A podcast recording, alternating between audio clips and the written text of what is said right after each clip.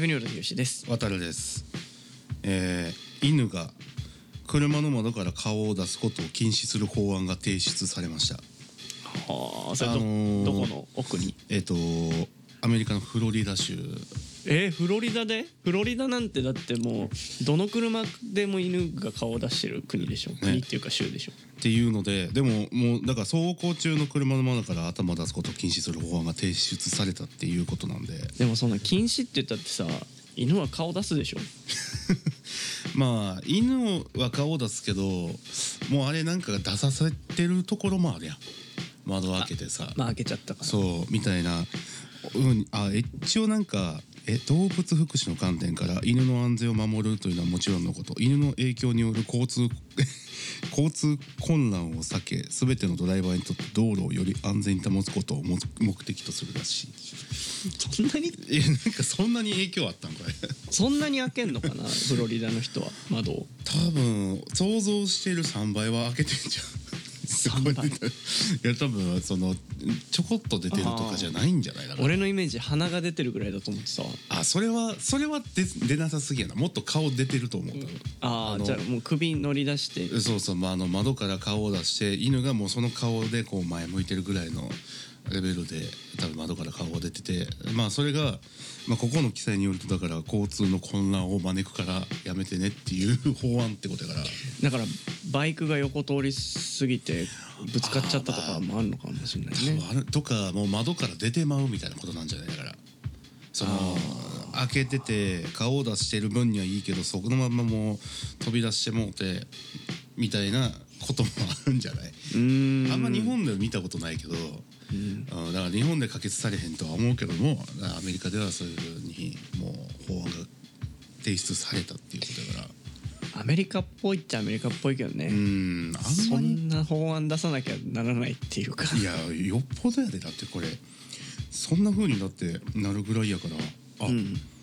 えー、と犬は自動車用の特別に設計されたハーネスまたはペット用のシートベルトで固定するかうん。特定のサイズ規制に遵守したクレートやゲージの中に入れる必要があるらしいです。あ車の中でも。うん。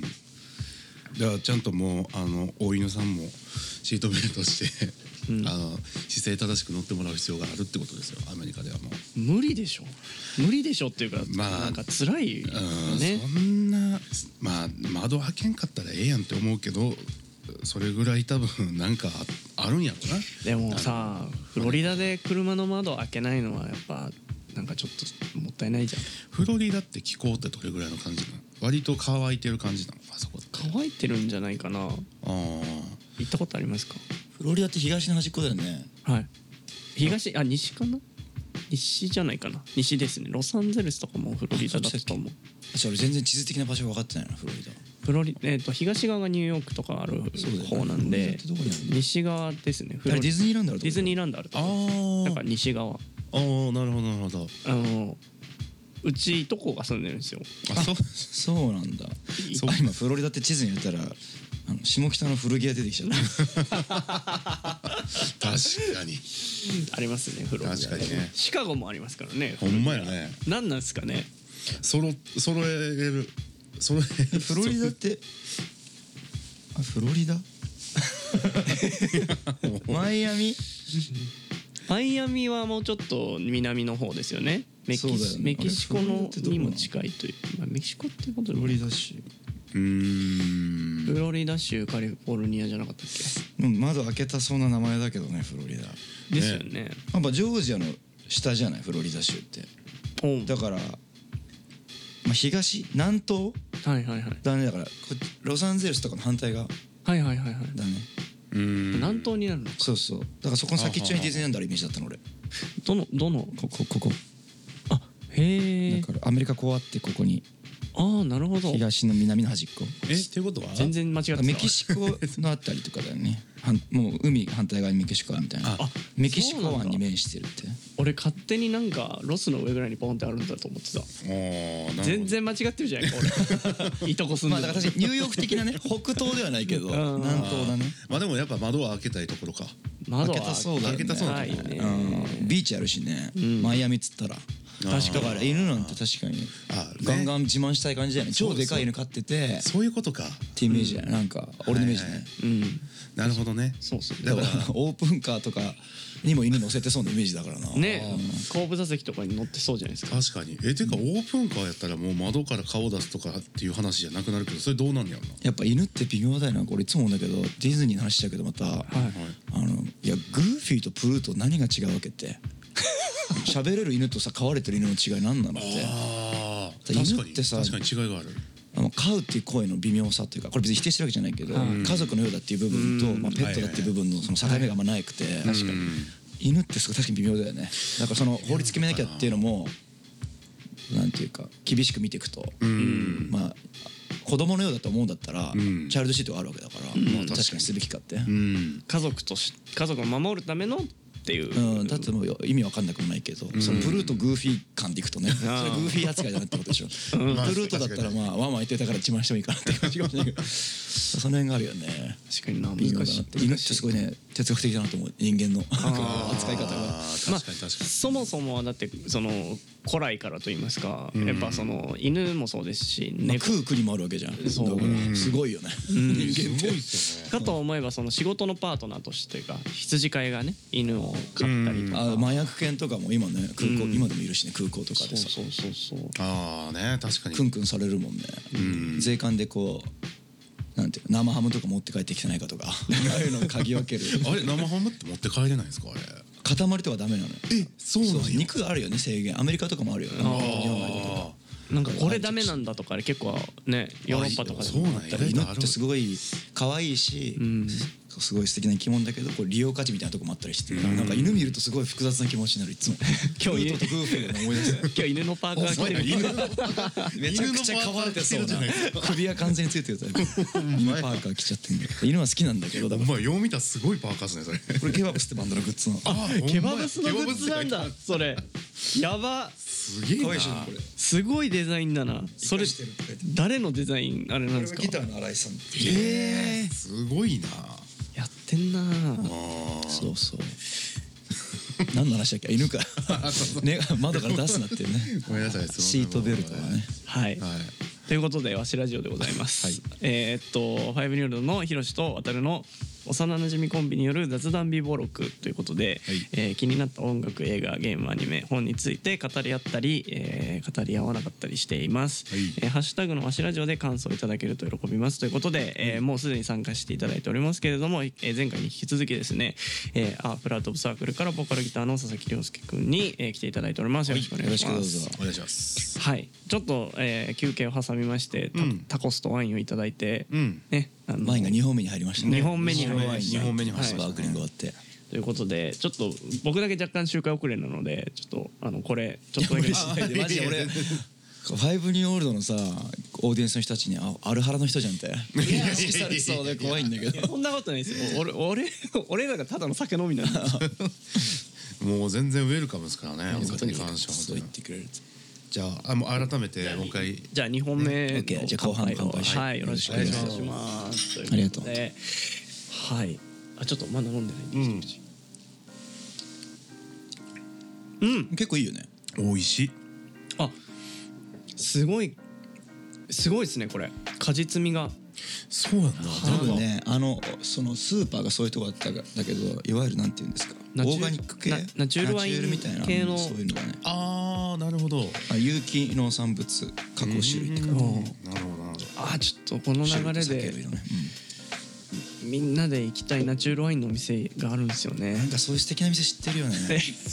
いや俺こいつらモテるなと思ってるもんいい店知っててさなんかそれこそ佐々木君と初めてご飯行きましょうってなった時に、なんか自分で店のパターン考えてそれこそ今日食べたタコス屋さんも考えてたんですよ。あそうだったんだ。であの近くのお寿司屋さんと、うん。で、えー、と近くのイタリアンと。そうだってさ俺にじゃあ飲もうって連絡してきて、おすお寿司屋さんかイタリアンなんどっちがいいですかってこれデデートでしょって。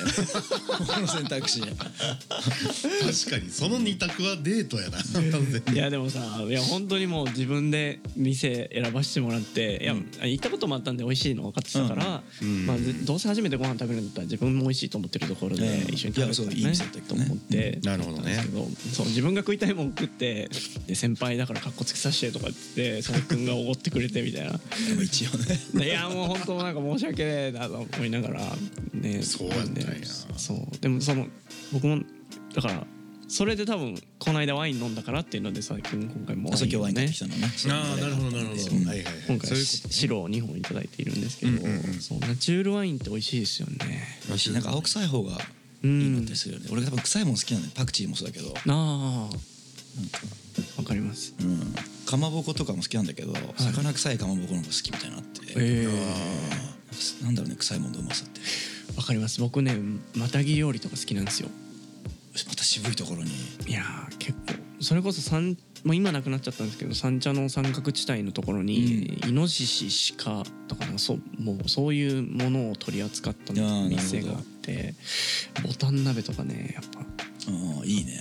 あの落語の二番煎じっていううん。ネタわかります、いやわかんないと思う。あのなんか昔江戸時代ってまあ言ったら、まあ、地域の回覧板とか回すようなあのうん。組合みたいなのがあって、まあ、江戸ってまあ木造住宅だったんで、うん。冬場は火事も多いっていうのであそうだよね。うん。その組合が寄り合って、まあ、あの夜中に火の用心で回っていくっていう、まあ、寄せあ今も田舎はあんじゃない？そういううん。の町内会でね日の字回していくっていうね。あったんですけど、まあ、その中で、まあ、基本的には質素に質素な小屋があってでそこで暖を取りながら、まあ、定期的に回っていくっていうのをやっててでまあその中で本当にもう寒いしやってられないからこうみんなであのくす本当は質素にやらなきゃいけないんですけどもうやってられないからこう薬膳だって言って酒を持ち寄ってあのボタン鍋をつつくっていううん。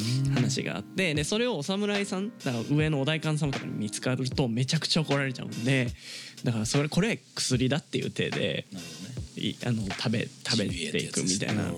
っていう話があって、まあ、その話を聞くとねボタン鍋とか食いたくなるんですよ。めちゃくちゃうまそうにやっぱみん 皆さん話されるんで。で、まあ、なんで2番煎じかっていうと、ね確かに。あのお茶の話じゃないのってまあ、薬を煎じて飲むっていうのから、あ薬の二番煎じはい、ねあのお題かその結局見つかっちゃうんですよね、うん。これ何何やってんだみたいな。いやこれはちょっとあの温めるための薬でございましてみたいな。でうん本当かどうか私がしょうもう賞味いたすみたいな感じで お代官さんっていうか侍が飲んでこれなかなかいい薬だなみたいな、うん、もうあのお前ら回ってる間に私が入れとくから2番煎じを飲めみたいな感じであの終わるっていうので2番煎じみたいな。なるほど。そういうことね。なんですけど、ん。あ何の話だっけ？臭い臭いもの。そういや臭いものジビエが好きだってことね。そうジビエ。なんかねなんか生き物をいただいてるというかね。なるほどね。なんかちょっとそのなんかこう臭さみたいなところになんかこう生命力みたいなのを感じたりはしますよね。なんかもね。そうね。青臭さとまた違う種類の動物臭さみうんたいなものがなんかラムとかマトンとかね。やっぱ美味しいなっていうかね。ちゃんと食べたことないなないですか？でもジンギスカンとかから。いやまあねそのああいうのはねそのなんて言ったんやろこうきっと俺もそのボタン鍋も食べたことないし、うんうん。だからそのジビエ界の中でもさこうななんかこう食べやすいジャンル感っていうかさまだなんかこうなんやったらちょっと臭くないやつ多いやん、ああまあ、そのちゃんと美味しいところでさこう食べれるやつとかって、うんうん。だからその感覚が俺はあんまりなくて、うんうんそう多分美味しいのも分かるしそう。なんやろね。なんかないなと思って。あまりまだ経験がない。そうないのよ。でも臭いのは俺も好き。でもねやっぱ酒飲みはやっぱねお酒が美味しくなりますよね。なんかそのうん臭いもん。ねだからブルーチーズとかね。うん。ああね美味しいっすよね。香りのいい香りが引き立つみたいなところがねありますおしゃれなバンドだなファイブニョールド。そう。なんかね。なんか何やってもねおしゃれって言っていただくんですけど。何やってもおしゃれって言っていただく。自分で言ってるやつ初めて見た。違うわいいな。いやでも言いたいわ俺もそれ何言ってもねおしゃれって言われるんですね。いやいやでもそ そんなつもりないじゃないですかこちらは。まあまあまあ予想としてそこまでねなんか思ってはないよね。そうそういやなんかねなんかなんかこうなんていうかね身身分相応にこううんねそれなりにやらせていただいてますけ追いども。つかないといけないなみたいなねね。うん。思ったりもするんですけどはい。まあちょっとねそんな話をしたところで、うん。あのまあ、前回に引き続きといいますか「はい。あの花降る空に不滅の歌を」というアルバムを、うん。えーアフロートサークルがリリースされましたのでちょっと後半戦で6曲目から、うん。えー10曲目までの以降をちょっと追っていきたいなと思うんですけど、行きましょう。まあ、今日俺初めてあの CD をうん。いただきまあごめんねし遅くなっちゃったて、いやいや全然全然、ねあの5曲目までね、えー本気で生きているのならっていうところまで前回話させていただいてブックレットを見るとねやっぱりその5曲目までで一度こうそうそう。また終わってそれこそ奈良さんのねイラストというか絵が、うん。いいよあのね描かれていまして、うん。奈良さんがね絵を7枚描いてくれたのね全部使っていいよって言うから、アートブックにしたいなと思って。うん。で一応自分もそうなんだけど奈良さんもアナログレコードが好きだっていうのがへーお互いちょっとあってそれで10曲入りだから A 面 B 面みたいにしたくて真ん中にブックレットね真ん中に画集みたいに絵を並べたっていう構成にしました。いやこれがねすごい手触りが感じるというか、うご覧になって。ああちょっと改めてもう一回見ますわすさんねのねこの絵の。ね奈良さんと佐々木くんはその、もう昔から交流がある感 10, 10年ぐらい前かな？じにへその新宿ロフトっていうえ店があって、はい。そこはフラットサークルそこに所属してたのね。マネージメントそこであしてくれてて。そうだからロフトでこうイベントがある時にいろんな人紹介してくれたりするんだけどその中でザ・ルースターズっていううんうん。あのバンドが、まあ、本当に日本のロックンロールのはいはい。元祖のような元素スタートのような。はい。本当にかっこいい偉大なバンドがいて。そのボーカリストの大江信也さんっていう人がいるんですけど大江さんの誕生日のライブっていうのがあって、はい。で自分もロフトの紹介してもらってつないでもらって出演するってことがあったのねでその時に気合入ってたから、ホワイトファルコンってギターを買って初めて弾くっていう人その日にしたのね。それが大江さんとやるのももちろんだし俺と大江さんがギター弾いてリズム隊はナンバーガールのアヒトさんと健太郎さんがナンバーガール辞めてから初めて一緒に演奏するって日だったんですよ。強い。すごい。すごい意味合いのある。でその4人でルーサーズの曲演奏するっていう日でもうめちゃくちゃ俺も気合入ってたから、まあでちょうど自分のギターをレコーディングする時でもあってで、はい。ギタリストが辞めた後だったから自分でリードギターを入れるっていうギターソロ弾くっていうレコーディングを初めてするみたいな頃で。はいなんか新しいギター買おうと思ってそれを気合入れて買ったのね、はい。ファイトアルコン買ってロフトに行ったらロフトの楽屋に奈良さんがいてではい。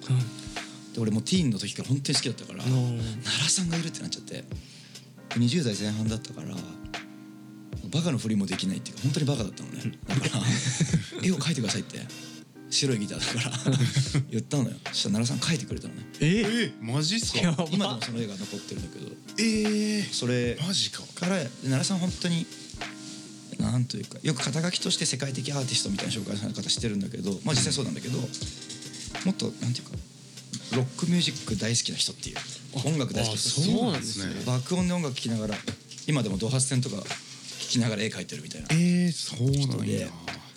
もちろん過去にも REM とか少年ナイフとかうん。スタークラブとかいろんなバンドのジャケットやってきてるんだけどうんうんうんっていう人とかもうライブハウスがすごい好きでライブハウスだったりフェスティバルとかでよく会うしみたいな感じでうん。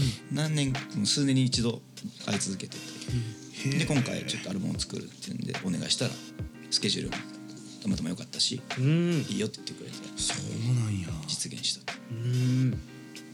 でもそのちゃんと人間関係というかうん。ね関係性があってねなんでまたこうこのタイミングだったんですか？なんか自分的あのねその奈良さんと初めて会った時に自分がその歌詞とかさ、まあ、絵とか描いてる本があって本ノートがあって、はい。それになんか、まあ、フライヤーとかさ好きな絵とか貼り付けまくったりとかしてたの。うん。でそういったものを作ってたのを奈良さんが見てくれて、はい。これはもうアートブックじゃんみたいに言ってくれてだからジャケットとか自分でやったらいいんじゃないってそその時言われたのね。書いてもいいと思うし写真でもいいしこう誰かにもし頼むとしても自分でアイデアを考えてやるみたいなのとかやっていくと面白いかもよって言われてあのやんないよって別に言われてないんだけど そういう言い方で面白いと思うよみたいうな、ん。あそっかって思ってそっから結構、まあ、グッズとかのもそうだしはいはい。自分で何かアートワークをするってことをやり始めたのね。はい。でそれが10年ぐらいずっとやってきてたからもちろん任せる時もあるんだけどはい。でその例えばソロのやつとか自分で書いたら、うん奈良さんにちょっとジャケット自分でやったんでとかフェスティバルの時とかにさあー。あって渡したりとかしてたのね。はいってなってくるとあんま頼む理由が逆になくなってきてて。ああまあ自分でもでき言われてるから。できできちゃういろいろできるようになってきてたがゆえに。ねなんだけどそそっから10年ぐらい経ってたし自分の気持ちがこう青木哲ってギターが入ってうん。うん多分俺らのバンドの歴史っていうのはそのヒロシ渡るのように幼馴染でやってきたっていうのは真逆ですごいいっぱいメンバー変わってきてながらどうにか息をつないでるっていうはい。感じだからやっと今初めてバンドが固まってきたなっていうところに実感として来れてる感じうん。アルバム3枚作って。はい。でもっと自分をさらけ出そうってアルバムを作ろうと思ったから逆に言って言うと変なんだけどそこでさ別に自分の写真のアップドアップでもありだったかもしれないけど、うん。じゃなくてなんか自分をさらけ出そうっていう時に自分が最初にすごく影響を受けてる奈良さんの絵があったら最高だなっていうふうに思ったのね。ななるほどね。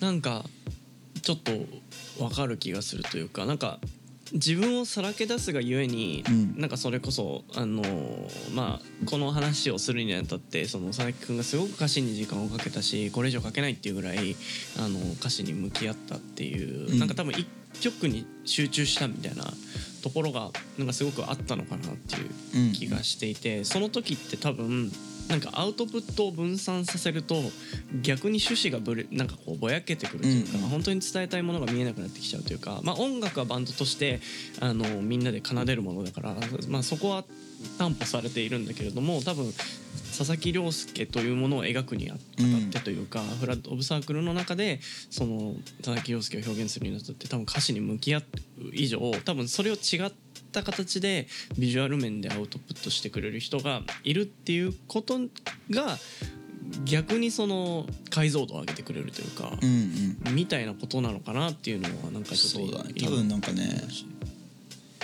自分で絵を描いたジャケットのやつとかも自画像的なイメージが結構あったりしてたんだけど奈良さんもこの自分の絵を描くときに例えばスカート履いてたりとか女の子的な、うんあのビジュアルのこともあるんだけど、ん自画像だっておっしゃっててええ自分の中にあるそのまあシンプルに例えばじゃあその性性的な意味での両癖とか、うん。自分の中の誰が決めたステレオタイプっぽい男っぽさとか女っぽさとかもうん。あるっていうのをどっちでもないものとして多分書いてるっていううんところがあると思ってだから俺も今回のアルバムを作るにあたって多分ねまあアートとは思ってないんだけど的なことで言うと例えばみんなとの間にあるコミュニケーションツールとして何か共通の言語を探すとか、うん。あ絵を探すとか、風景を描くとかじゃなくてやっぱ俺も自画像だと思ったんだよね今回やってることが。ああ野呂さんが自画像を作ってるっていうこのスタンスと多分似てるのかなってうん。感じで今自分で納得してるって感じだけど、うん。まあ単純に実際はただ好きだから頼んだだけなんだけどそういうふうにもまあつながってるかなとは思ってる。ああなるほどな。いやなんかすごく腑に落ちるなとも思うしなんかこうなんて言うんでしょう。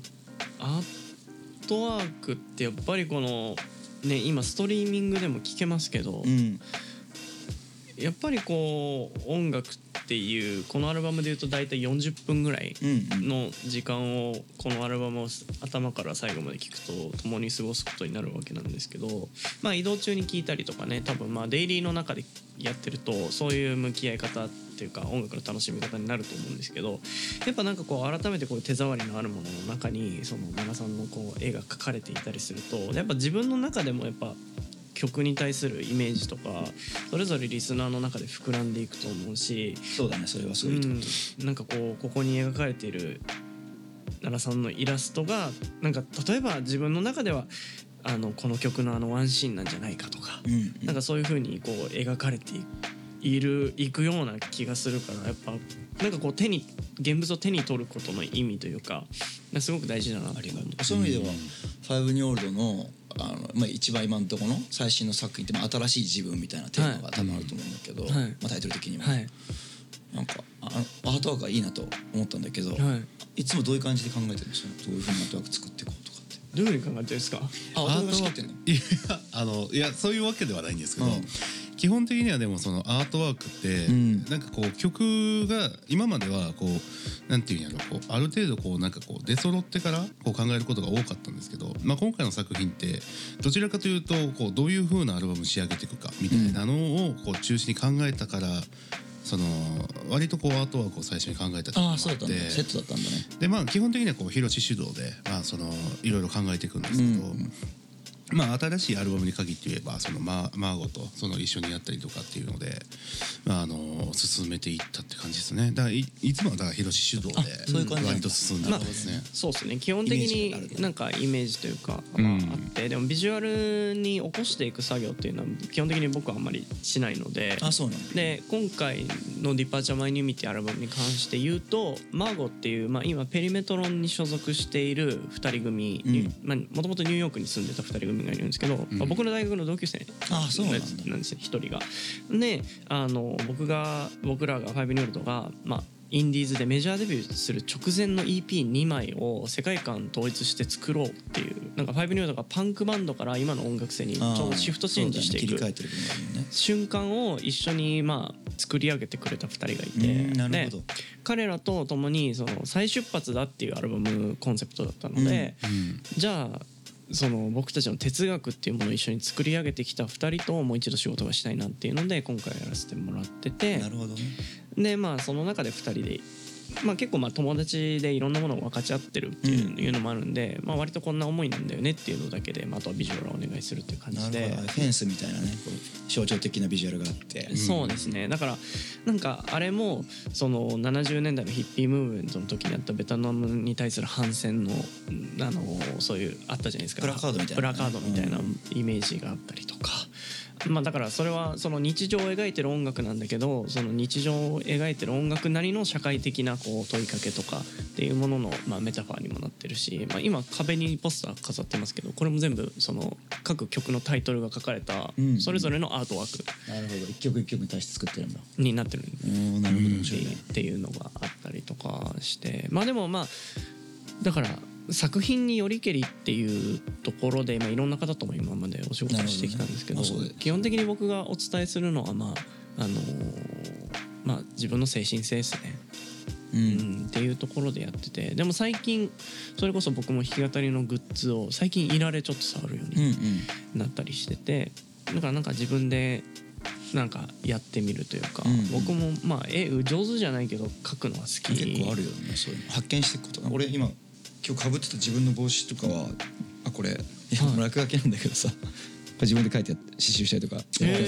すね。そうだから作るのって楽しいよね。下手でもさ。うん。なんかうん。奈良さんに言われると思ったけどなんかこう多分アートにもプロフェッショナリズムってきっとあって何かから頼まれて仕事として発注されて返していくっていうなんていうか工芸的な部分、うん。工業の工に芸と書いて工芸的な部分ってきっとあってお皿とかさはい。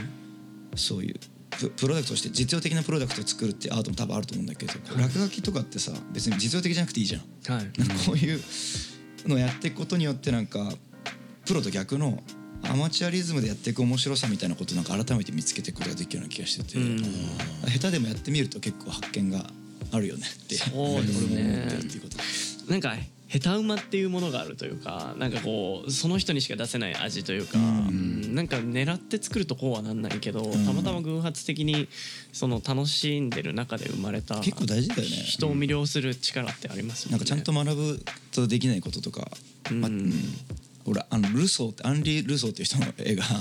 その下手馬みたいな感じで有名なんだけど、やっぱ学んでないんだってやっぱ。うん。学んでないのになんかみんなにすげえ尊敬されてる画家になって。るのって結構あるよなって、うん。絵とかして絵として見るとなんかなんていうか真面目に描いてるのにちょっと宙に浮いちゃって見えてるみたいな絵とかそれってなんか学んでないからそうなってるってことらしいんだけど。でもそれってなんかそこは良さだよなとか思うとなんか勉強してないからっつって恥ずかしがってやんないよりは、うんやっぱやっちゃった方がうんちょっと例えば大げさすぎるけど結構あるなと思っていやそうですね。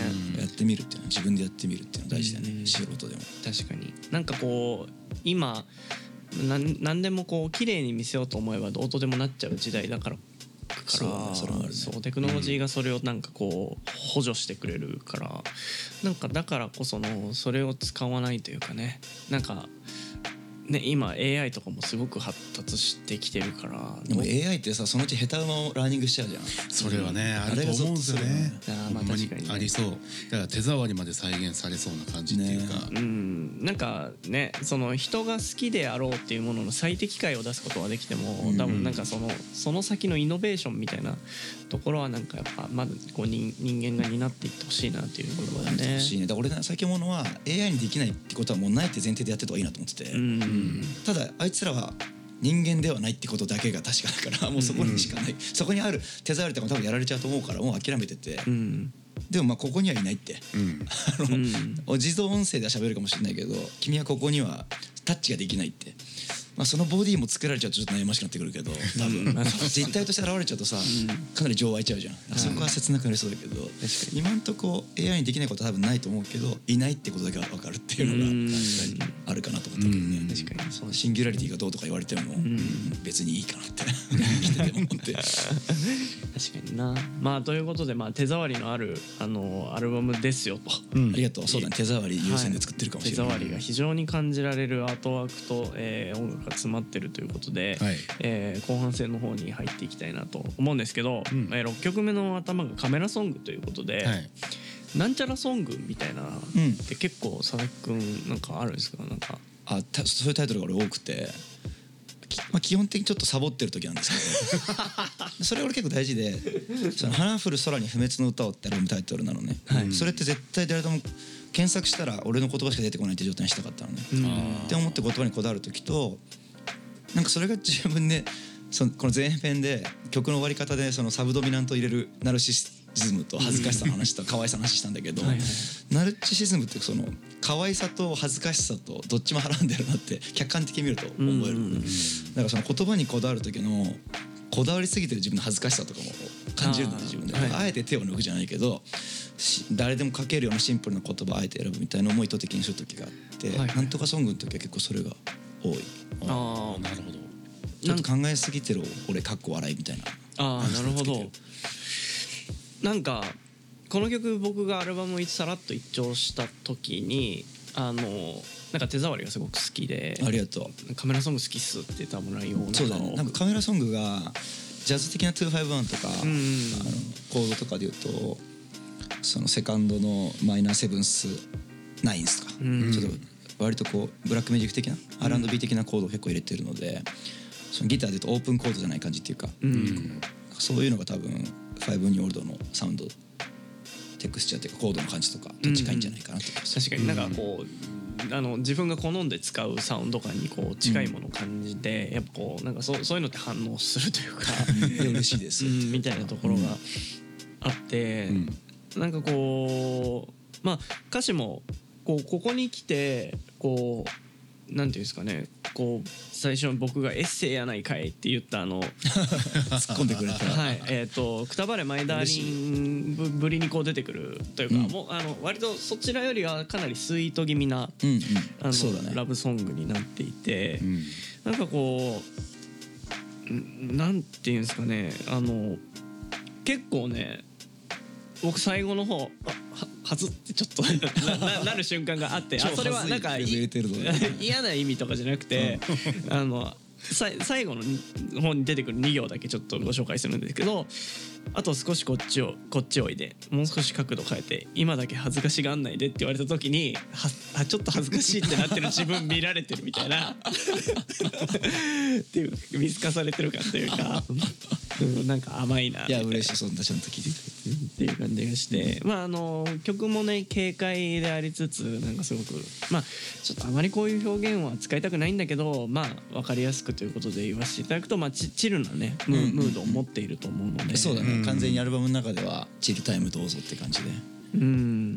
思って入れてますね。なんかあとその自分の哲学にもちょっとリンクする部分があるというか不完全さを愛すみたいなところもちょっとこの曲の中にはあるな,、あるなっていう感じがして、まあ、サウンドもその描いている世界観も込みでなんかこうすごくいいなって思っていてなんかその中で同時にこうなんかこう潰れちゃった店行っちゃった人とか、うん。あの亡くなってった人とかなんかそういうところでこううんなんていうのかなこう自分のな人生の中で絶対にこう避けられないというか、うん。別れとかそういうものもなんかう内包している感じとかもすごい好きだなっていううん。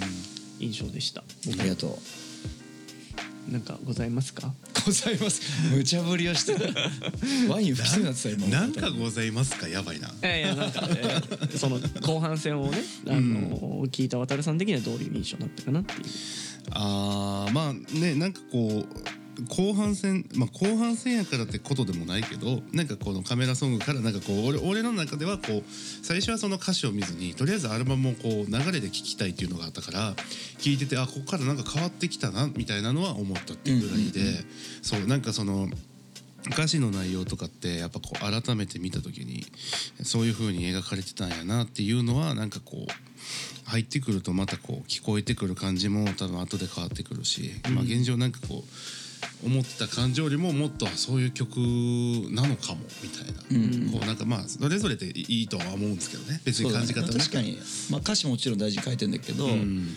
そのサウンドの流れはやっぱり実は一番大事にしてるしてるので、ん。まあ、歌から始まったっていうところで、まあ、本気で生きているのみたいな、まあ、聞いてらんないぐらいの曲を一回作った後の、ん。そのこのカメラソングって時に、うん。そういう例えば251とかなんていうのかな、歌詞というよりむしろちょっと音楽的にややこそかしいことにうん押してるっていう方からやっていくっていうのはなんか歌の反動として後半始めにいいかなみたいなイメージは結構あった。かもしれない。うん。確かにこうちょっと照れ笑いから始まるような後半。てか俺にとっては251のコード進行を使うこと自体が結構てかっこ照れって感じ。やってみました。みたいなポリポリみたいな。そうそうそうなるほどね、まあっていうところで一回ちょっとこう抜け感もありつつそうだね。まあ、こっからその次ですよ。だから次がもうアルバムタイトルのね表題曲というか、そうだね。そう花降る空に不滅の歌をということで始まっていくんですけど、うん。これまずサウンド面から言うと2ビート入ってるんですよね。うん。それもどっちかというとこうポップパンク的な2ビートじゃなくてアイリッシュパンクみたいな。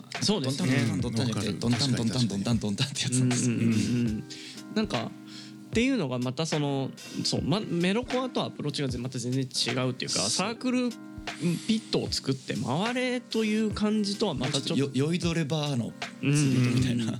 そうですよね。ちょっとパブ的なそうパブロック的なアイリッシュパンク的な2ビートってイメージだね。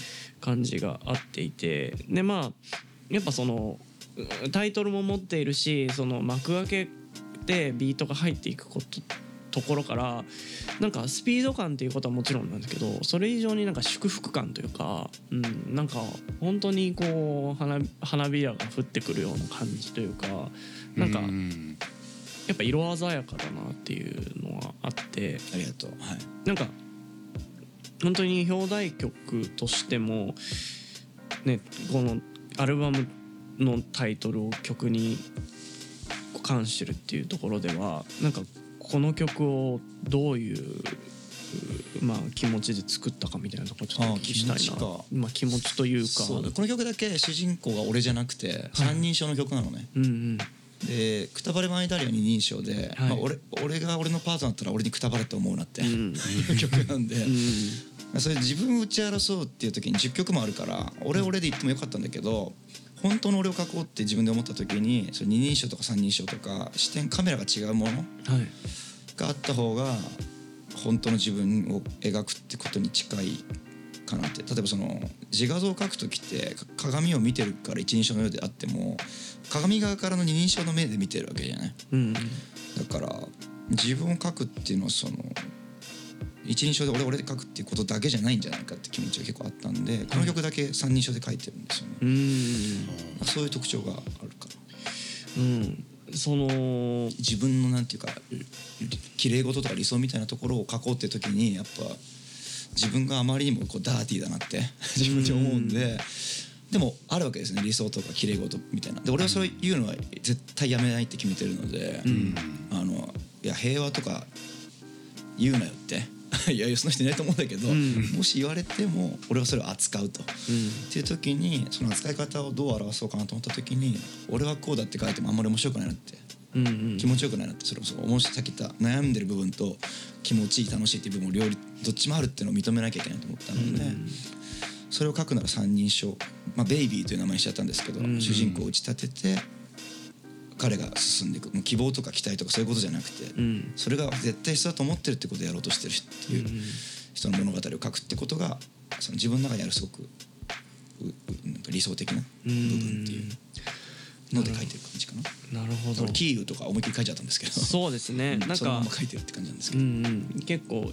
今起きていることをあの切り取っている部分もあるし、なんかあの基本的にはその花降る空にっていうまあまあ現実では起こりえないようなというか、うんあの景色の中に不滅の歌をってなまあだからそのものすごくリアリスティックに描いていた世界観の中で一番こうファンタジー的なうん。うん、なんかタイトルを持っていてで描かれているその一行一行も、うん。割割とファンタジーの要素を持ち合わせていて、うんうんその中にこう時折こう迫ってくる現実に起きていることを描く言葉の強さだったりとか、まあ、サビ前ですよね「現実を見る危険だぞベイビー」とか、うん。なんかこうそこのなんかなんあなんていうのかコントラストがなんかすごく印象的だなと、思って。ありがとう多分自分がそこは結構はっきりしちゃっててその例えば日本のあ防衛費いくらかけるかとかニュース見るときにその、まあ、攻められるかもしれないから防衛するって考え方だと思うのね。でもなんか自分が個人的に強く思っているのはその防衛費をかけていくほど緊張が高まっていくむしろ。はいっていう気がしてて。それでその進め方にちょっと自分は違和感を持っていて違うかなと思ってるんだけどかなりはっきりとそれは。なんだけどまあそれがきれそれは綺麗事でしょって、うん。ってことで多分世の中が防衛費高める方に進んでいってるのかなと思ってたりしてて危険だぞって、うん。なんかそれは、うん、自分的にはかなりしっくりこない部分なんですよね。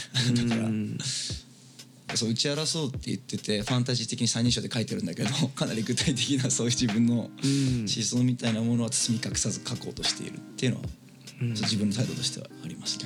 うん、そこがすごくあの面白いというかなんか佐々木くんなんだなっていう感じがすごくみ感じ取れる、うん、そうだからないまないまぜになっちゃってます。主人公を立ててるくせにかなり自分が入ってるっていうかね、うん。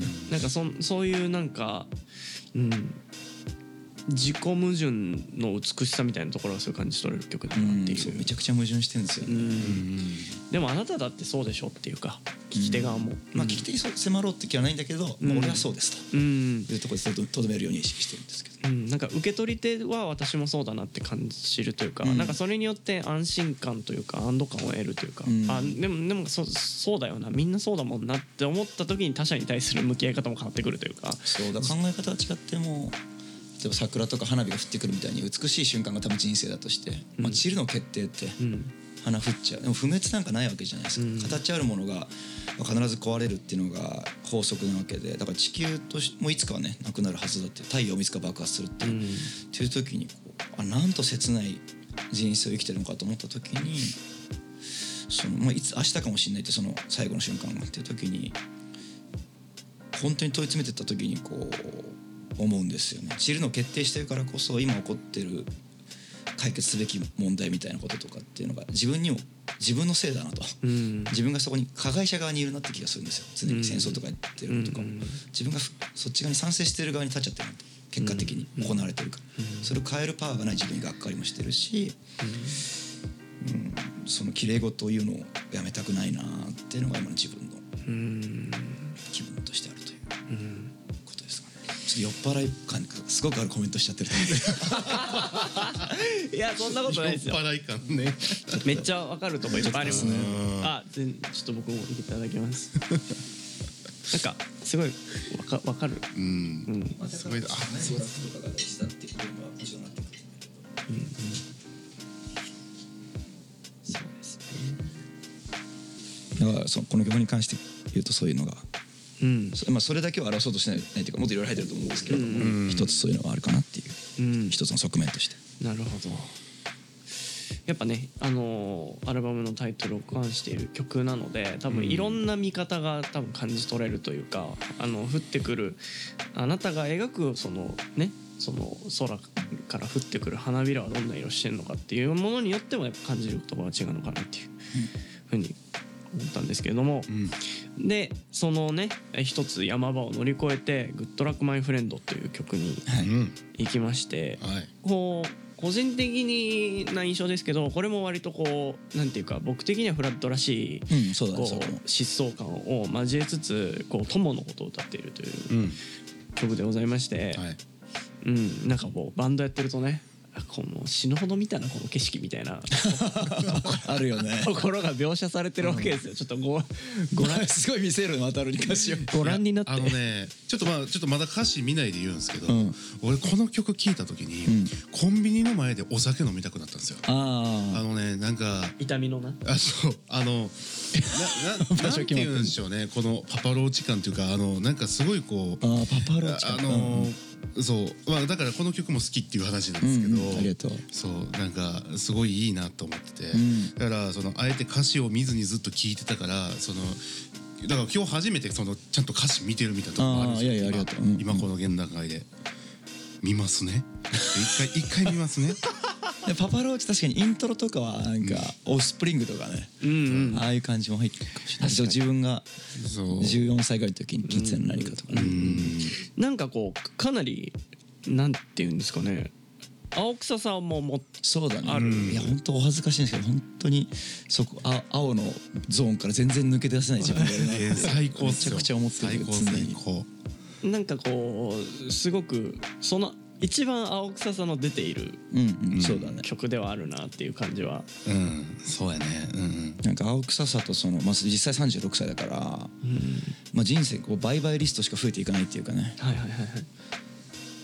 そうだからその別れていくっていうこととか死んでいくということについてもうすごく小学校小学生ぐらいこう折り合いがつけられないんですよ。よくピンとこないっていうかね。うん。そういう感じはあると確かにな。なんかなんかこれはこうバンドをこのねやればやるほどこの感じがすごくこう身にしみるというか、こうややり手側としてはすごくなんですよね。っていう。もういろんな人の顔が浮かぶというか。ああなるほど浮ねかぶよね。うんすごく主観的な印象になってしまいますけど、ん。でもなんか多分例えば学生さんだと部活だったりとか、うんうん。まあ、そういう中でも感じることがあったりとか、まあ、社会人の方でもねなんかこう仕事の中でこう描描かれるというかそれかもしくは何かその自分が、ね、なんか熱意を持って捧げていることの中でこういう瞬間っていうかなんかあるって思うんですよね。なんか。あなんかこうダメなとこもあるけどこの人憎めないなっていう人そういえばいるよなとか、うん。うん、なんか綺麗にまとまっちゃっててつまんないなみたいな人もいたなとか、うん。なんかこう、うん、なんかそういうのも踏まえて自分は今どうだろうかなとか。そのあのと時の出会った人どうしてるかなとか。なんかいろんな人に思いを馳せれるというかなんかちょっと僕の中でうん。もう随分書いてないですけどちょっと年賀状を書きたくなるような。おお面白いコメントね。年賀状を書きたくなる曲。うん、一筆したためたくなるというか、うん、今そういうこともしなくてもまあ届いちゃうんで、確かにね。うん、なんか僕的にはこの曲はなんか、うん、ブラッド・オブ・サークルからのお年、ね、お年賀ってちょっと意味が違うな。意味が違うな。年年賀状。ちょっとしたお菓子届くやつね。うん、なんかまあ、うん、しょっちゅう見舞いと言いますか、なんかこうそういうなんかお見舞い事というか。確かに。暮れの元気なご挨拶ってことですね。なんかそそうそういうものをなんかちょっとか感じたという。そんな感じで、しあの次に行かせていただくんですけど。ちょっとねあのパーティーモンスター。ですよ、これこれちょっと今現現状のマイフェイバリットになってあマジ？あ嬉しい。ありがとう。あのあのねいやこれはでもアルバムを何回も聴いてその聴いてる中であきなんていうのかなちょっと語弊があるけどアルバムを聴いて流れを知ってるからこそここがまたグッときちゃうというか。ああいやすごい嬉しいこと言ってくれるね。アルバムを作った甲斐があるコメントだなそれ。なんかね協力的なんですよねこの曲だけやたりこうなんていうかすごいこう快楽主義的なとところに結論を持ってるんだけどだけどすごく諦めも持っていなんかはらんでいてみたいな。なんかまあこの感覚って日本人古来から持ってるというか、うん。なんかおろ踊らん踊るアホに踊らぬアホ、んうん。なんかなんか同じアホなら踊らにゃそんそんメンタルズムというか、うん。うん、がすごくあって。でまたねちょっとセリフっぽいじゃないですか。そうだねずっと喋ってる、うん。あこれレコーディングすごい楽だった。ピッチ気にしなくていいから。なんかちょっとこれはちょっと僕のアニオタ的な感覚なんですけどあそこに入ってくるんだ。佐々木亮介が声優をしていたらこの感じでああそういうのか。ななるほどねああなるほどね。なるほどね。はいはいはいはいちょっと僕の中で二次元化した佐々木亮介がここにいるんですよ。えっていうあっていうのもそれがパーティーモンスターっていうものが題材になっていて、うんうんちょっとアニメーション的なイメージがつきやすいっていう。そうだね。モンスターって言葉がね、うんうん。でなんかこうなんていうのかなこう僕の中でリンクしたのはリナ様山の「フランケンシュタイン」という曲おがーそんな嬉しい例えを、うん。ありましてまあどちらとももうちょっとモンスターっていうものを題材にしていてまあちょっとその描いてる世界観というかテーマは違うんだけれどもなんかそのちょっとハロウィンチックな、うんうん。ね、要素を呈しているというか、なんかそのモンスターってねこうなんていうかそれこそ定番のモチーフだと思うんで、うん。自分だと一番出てくるのはあのカニエ・ウエストの「モンスター」っていう曲とかね、はい。あのニッキー・ミナージの有名なバースがあるやつとか,、うん。だから定番のそれこそパーティーモンスターバップって言葉は一応検索したらこれしか出てこないってはいいうのとか一応意識してるんだけど自自分の中のその一番感じてる部分そのコロナになっこの中に入ってたけどすぐ レコーディングしてライブしたかったし俺、だからあ結局俺と周りの人がこんなに困ってるのにまだやりたいんだなって、うん。なんて痛い人間なんだみたいなのがすごいあって。そういうのも入ってるからうん。いやすごくねこれまたいいんいいんですよっていうね本当語彙力を失うわけですわ私は。はい。あのもちろんこの曲が仮にどこかのタイミングでシングルカットされていたとして普通に楽曲としてライブで絶対楽しいわけですよ。あでもそうライブのために作ったのはあのあの去年代々木公園はい、フリーライブやったのね。フリーライブ、うん。でそのためにその日にはあの演奏しようと思って作った曲だから、うん。そういうイメージはあるあじゃあもうこの時に解禁したそうだから一応言われたのがコロナになってから代々木公園でワンマンライブやったのは初めてですよって、そう言われてだからあそっかって。だからあなんてパーティーが好きなんだ俺はと思って。だからフラットってなんていうかフェスティバルとかさ新人枠当然もう呼ばれないし、うん。別にヒット曲ないからさ大きいステージも呼ばれなくて、ってなった時にパーティーを自分で作るしかないじゃんって。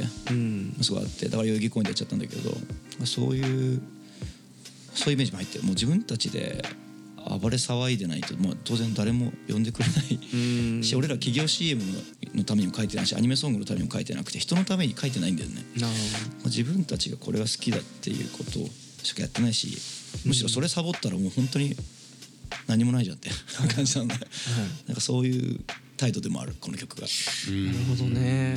これほんとねちょご覧になって。来ましたよ。本当にあのリップクリームの下りですよ。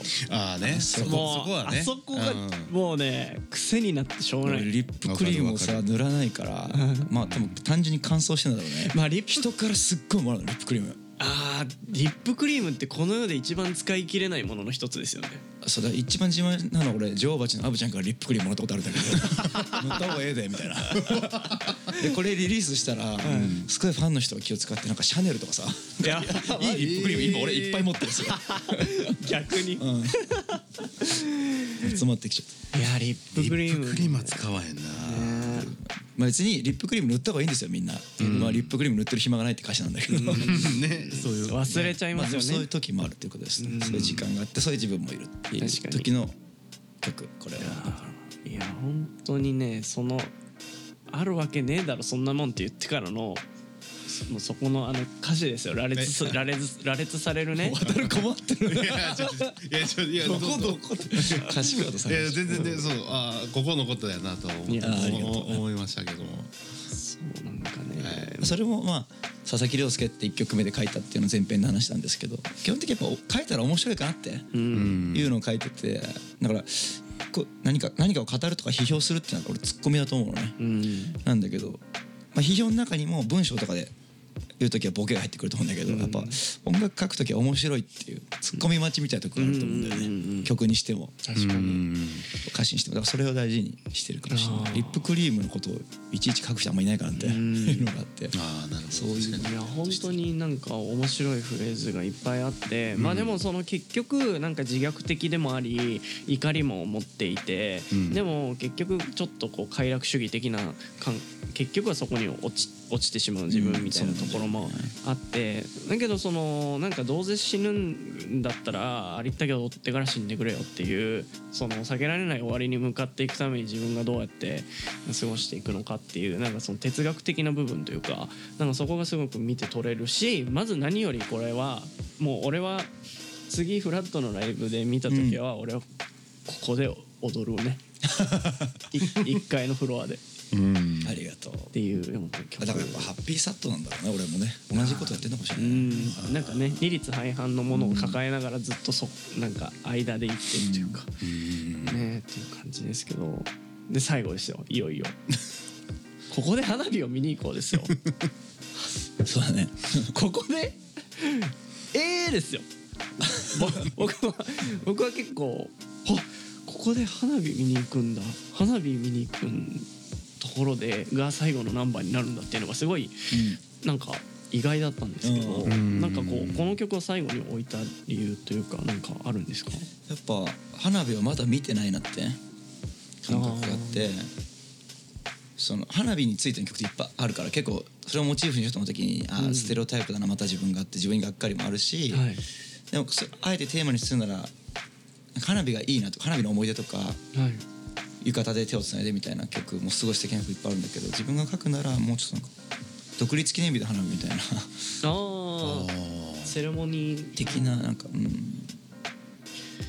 まあ繰り返しになっちゃうけどここの世と自分が生きてる限りにおいてもうちょっとマシな世界がに自分が接続できてうん。とかまあ別に逃避だけでも全然いいんですけど気持ちいいし、なんか全然いいんだけどうんそんなことをふと考えちゃう自分がやっぱいてそれを否定できないっていうか隠せないなって隠したくないなって今回思ってたのでうん。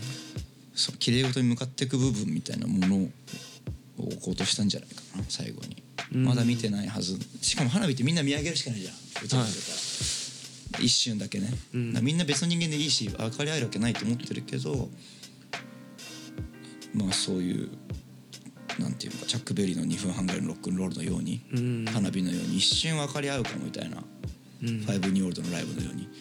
うん。そういう一瞬分かり合えるってことがあると信じたいって気持ちがやっぱ多分あるんだろうね自分に。そのそれが青臭さだと思うしうん。恥ずかしいとこなんだけどそれをもうかっこつけてらんないっていうかうん。言っちゃおうかなみたいな。うん。それが結構自分のまだ見てないって部分だからそれをその瞬間を。でそれが最後に来たのかもなるほど。そういう意味での花火なんだ。もう見てますって感じは全然ないのでそういういい時間をね。なんかこう曲としてもすごく柔らかい形でというか、うん。アコギメインで作ってますね。うん。なんかすごくミッドテンポな形で終わっていくっていう、なんか別にこう仰々しくなんかこうバラード的にとかでもなく、割とそのサウンド的にもうんくその「くたばれマイダーリン」の時に近いような、うん。割とこう日常のオフホワイトな感じというんですかね。なんかちょっとそういう感じでこうアルバムが閉じていくっていう。うん。あなんかこんだけわめき散らした後に日常を見つめ直して終わっていくようなサウンド感みたいなのが、なんかすごく印印象が残るというか。なんかすごいお面白いなと思って、うん。あこんなに佐々木亮介を吐き出してなんかいろんな感情に迫ってうん描かれたのは花火を見に行こうぜという人節で終わっていくみたいな、うん。うん、あまだそのは花火が、まあ、まだ自分が見ていない景色があるんだっていうことの表現でもありただ誰しもがいなんかこうねあの日常をちょっと抜け出して見上げたことのある花火をもう一度見に行かないかっていうところで。そうだねもう一回ってなるね。うん。子供の時はきっと綺麗なものを想像してあのだんだん分かってきちゃって違うってなってきた時に、うん。まあ、もう一回書くみたいな感覚もあるしあとやっぱ自分がなんていうのすごくやっぱね本当にステレオタイプだなと思うのね。革ジャン着てロックンロールとかさオーライとかベイビーとかダーリーとか言ってるのってうん。孫でやってる俺みたいな。うん。めちゃくちゃステレオタイプだなって思うからこそそのでもそれが好きだからやってるのね、うん。気持ちよくて。でもそれを引き受けた上でじゃあそこから先サボんないでもう一個次次何ができるのかっていつも思ってるのね。はいはい。そういう時に歌詞とかサウンドを一工夫したいってやっぱ思うしはいこの曲で言うと A メロのコード進行とかさ思いっきり、まあ、マイウェイなんだよね。うん。一番ダサい曲じゃん。一番恥ずかしい。でマイウェイのコード進行をあえていじってるっていうのはうん全然俺より前にデイビッド・ボーイが「ライフ・オン・マーズ」って曲でやってて同じコード進行で大げさな曲でなんか映画館で喧嘩してるシーンとかあるんだけど急に「ライフ・オン・マーズ」だからさなんか目の前で起こってることから急にふってうん。妄想が外に飛んでってか、あの火星にも生命はあるのかって急に書いてくるみたいな変な歌詞なんだけど。っていう文脈がやっぱ自分の中であってそこに影響を受けてなんかさ「マイ・ウェイ」とかデビッド・ボーイってもうめちゃくちゃステレオタイプじゃん、だからそこにいるのあえてこう好きなものを取り入れちゃいつつはいはい。なんていうかその2022年3年的なコロナが終わって騒がしさを取り戻していく街とか、うん。現代的な文脈とか言葉遣いとか、うん。ね、なんかできないかなみたいなのも入れててなんかそういう自分の超ベタだなってことを取り入れつつ好きだからやってるってことをなんか一工夫してまだ終わってないって、うん。なんかもうちょっとあるんじゃないっていうふうに最後したかったっていううん。気持ちはある。なるほどな。あの結構この話を聞いてから聞くとまたなんか皆さんも聞こえ方が変わってくるんじゃないかなっていう、なんかね本当にねすなんか油断できないんですよね聞いてて。いや油断して聞いてほしいとも思ってるけど。ああまあまあまあそうなんですけど、その油断して油断できないというか油断して聞いてると突然汚した酸素を吸吸っては空へ飛ばすよとか言われちゃうわけですよ。うわーってなるわけですよ。確かにみたいいや酸素汚し人だよね俺らって。す ごい思うー、わーってなるの。確かに。なんか本当にあのさ7曲目の歌詞で書いたけど「あ春風気持ちいいな」みたいなのってあ北北極熊のため息かもなって思うわけよ。もうやめてってこれ以上自分のこの氷小さくしないでくれと思ってるかもみたいなとか綺麗事なんだけどそれって。いやーでも分かります。なんかそれってまあ多分いろんなミミュージシャン問わずいろんなアーティストが多分そこに目をこうね向けてみませんかというか、ん。っていうのってあると思ってていやだから多分ねあいつら偉いよね。いや Z 世代の人たちって俺らのせいでごめんねって俺も思うわけよすごい。うん。なんかね自分たちもこう30代に差し掛かってきて、いうかまあもう30代になってきて、うん。まあなんかこう自分の同世代もこう家庭をかかねもうあの作ってとかってなってくと、うん。まあだんだん次の世代に対してどうしていくかっていう話にもなってくるわけじゃないですか。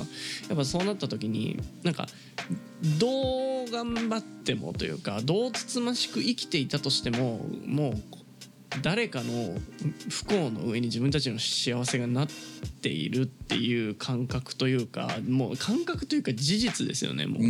避けられない事実というか、うんうん、まあなんか結局何かを奪わずして何かを得得れないのかっていうところは常にあるんだなみたいな、っうん。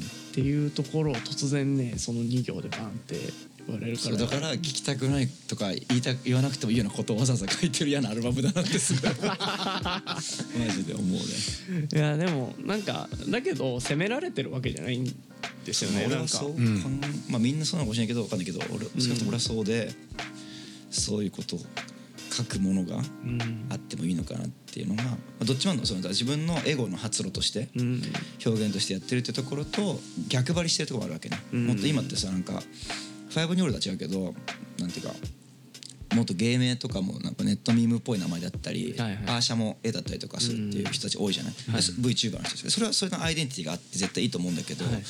俺もう佐々木亮介でやってきちゃったからさ、うん。本名は戸籍これってうん感じだし、さっき言ったようになんか誰かのとかなんか何かのために書いてないからさ自分を本当に出すってことしかもうやることがないなって思っちゃって、うん。だからこれをこれを1億人が聞かないと分かってんだけど、まあ、1万人ぐらい分かってくれるかもっていう 甘えがあるんだよね。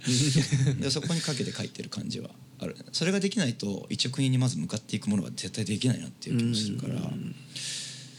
なんかそこを今やろうかなっていう感じでやってる。うん。なるほど。なんかでもそうなった時になんかこなんか思いも知らんよ寄らなかった人になんか刺さったりとかなんかそういう,、うんそういうことだってねそうだね。あるわけだし。いかなっていうのはもう本当産んだのみになっちゃうんだけどさ、まあ、最後はねなんかそうそういうね僕僕らもなんか最後は産んだのみみたいなところもまあ常々あるんですけど、ねね。なんかねでもなんかこう狙って狙ってやるっていうことではなくなんかそう,、そういうただ自分を描いて裸にしたものがだから,、まあ、だからこそなんかそのそれをうまくこう自分の中で見て見ぬふりをしてただけの人に何かが届くとか、うん。うん、なんか世間世界の見え方が変わっていくみたいなことになってくんじゃないかなっていうかいやいやそうんすごく好意的に解釈してくれて嬉しいです本当いやぼ僕は本当にあのー佐伯君と出会ってからフラットと出会ってからやっぱ事あるごとにやっぱなんか救われてきた人間なので、うん、ありがとうございます。本当にまた救っていただいたなという。か いやいや。まあ自分たち自分たちが今曲を書き溜めてるうんうんというか、そうだね。また新作も楽しみになってうん。まあ、みたいな途中なのでなんかこう本当に尊敬してるんで俺二人佐々木二期に佐々木二期でした。佐々木二い期やもう喧嘩弱そう。ねちょっとこうあの先輩のかっこいいとこ見せていただいたなといううん。感じですかね。うん。ね。ありがとう全曲レビューしてくれましたね本当に。いや本当に。あのいやすうんすごいねあのほんまに素敵な曲が揃ったアルバムやしなんかマジでこう一曲一曲聴く時代なのかもしれないですけどやっぱりこうアルバムを通してこうやっぱりこう一本をそのじっくり聴いてもらいたいなっていうのはすごい改めてやっぱり思うアルバムやなっていうのは僕は思いましたよね。うん、だからになんか10分ぐらいの YouTube を4本見るんだったらフラット・オブ・サークルにその4本分の時間を割いてみたらどうだいっていうこと。を えいやまあちょっと頑張るわそれね俺の俺の説得力の問題だからいや。なんか世の中の可処分時間の奪い合いじゃないですか今って。そのまあでももともとそうだけどね。まあもともとそうなんですけどね、まあ娯楽である以上そね。その人のね人生の一部の時間を切り取って、うん。自分たちに使ってもらうっていうわけなんですけど。も、だって生まれた時点でさこの世の名著全部読めないの決定してるじゃんもう、うん。だからそれはあんまり変わんないかなと思ったりもするんだけど、うん。そそういうテーマの中でそうだね自分たちのぶつけて受け取ってもらう時間、うん。確かにね。頑張ってそこをぶつけていかないといけないよね、そうですね。なんか咀嚼時間っていうものがどんどんどんどんなんかなくなってきてるというか、うん。だからその咀嚼か。なるほど、うん。聞くだけじゃなくてね。そうですね。咀嚼時間っていうものをなんか大事にしてほしいなっていうふうに思うっていうか、うん。うん。うん。もちろん音楽としてサウンドとして聞く聞いて十分その快楽性というか、うん。ものはもちろんあるんだけどもなんかここまで踏み込めるんだよっていうか、うん、どうしてもやっぱね僕らもそうですけどリリースのタイミングでラジオに出させていただいても、まあ、話せる時間なんてそうだね。20分かそこらなんで多分2時間ぐらいやってるよねもうね。2時間近くやってるんですけど まあまあまあなんていうんですかまあこれ番組である以上どっかで終わりは作らなくちゃいけないんですけどこんなもん引き伸ばせば何ぼでも引き伸ばせるっていうか。本当これ書いといてあのみんな飲み会に参加したって気分で聞いてねって書いといてほしいわ。あそうそう。お酒飲み お酒に飲んでる気分で聞いてあでねそれはすごいい注いか。も釈が、うんじゃないと聞いてらんないかも。佐々木の話って長いなみたいないや だからもうフラットガチ勢の方は一曲ずつ俺らの話を聞いて止めてえーあの再生してもらってと俺でもかねここでしか喋ってないこと結構言ってる気もする。ああだからね、ぜひぜひそその辺は確かにね。あのね私たちのねエクスクルーシブなコンテンツとしてね。エ クスクルーシブ意識高いけどいねやーほんまに。いやでもほんまにいいよ。なその一曲一曲そのほんまに聞いてラジオ聞いては聞くみたいなのありかもね、うんうんそうそうそういう深掘りして聞くみたいなやつね。ね。そうだからフラットオブサークルのファンの方にはそういう楽しみ方していただくのもありだと思うし、ね。なんかまあもともとね「ファイブニューロード」が好きでこれを聞いてくださってる方にはだからぜひそのフラットオブサークルのこの「腹降る空に不滅の歌を」という世界観にうん。入り込んでみてほしいな。う。だから俺的にはそこはハッピーサットとの共通点とか、うん。多分見つけ方とか聞き方またあると思うから、はい。そういうのもありかなって今思ったりした、うんといった感じでございます。はい。であの多分3月中に多分配信されると思うのでまあツアー中そうだね。だと今してる思いますのであのツアーねぜひちょっと僕もなんかどどこかしらをちょっとお邪魔さ6せて。月に東京の最後とかあったりするんで、あーじゃあ。ゼップそう歌舞伎町にできるね新しいゼップが行きましょう。一緒に行きましょ新宿なのでまた店、僕たちもねお邪魔させていただいてという感じで。ううんまあ何よりも結局これありがちですけど、まあ、対バンしましょうと。それ絶対やりそうだね。でも対バンマジでしてないからほんまにしたいんですよ東京とかやりねたいよね。いややりたいやりたいっすよね。ですマジでやりたいですね。うん。ねここまでね、ん。まだ1回しか対バンしてないバンドでもここまで仲良くなるんだぞっていうね。なんなんやろな。すごいなでもこの感じってな。本当にもうお人柄ですよ本当にこれは。ねすごい。いや俺が普通に好きだからね本当にありがとうございます本当に。あのソロの音源とかもね最近出されてるんで、そちらはまた世界観また違ってねそうだね。すごく面白いので聞いてほしいあの新譜もすごいねゴスプリチックな感じと言いますかす。すごい良かったのでそちらもまた聞いていただきつつなんかそんな感じで曲もね書いたりとかなんかまあ今後一緒に。ねまたやろうおーなんかねめっちゃ楽しそう。無限にできそうだよね。クソ楽しそう。無限に多分できるよ本当に。限にできてもな。フィーチャリングできちゃう。こねのスタジオで作ろう。あね。やりましょう確かに確かにね。いやーということで今までで一番長い時間収録。ごめんねなんかやっぱり酒持ち込んじゃダメだいやいやいやいやいや二人に悪いなっていやいやありがとうすごい楽しかったです。いや面白い。いい刺激的な時間でした。いやありがとうございました。ということで、えー、と残りのお酒は、えー収録を切ってから開けたいなと。はい。もうあんまりないから大丈夫。あ本当ですか？これしか？ああもうもうそ二んなに本あっちゃうなくなったあすごい。すごいすごいはいということで名残惜しいですけども、えー今回のゲストはですねアフラトップサークルからボーカルギター佐々木亮介さんに来ていただきました。どうもありがとうございました。ありがとうございました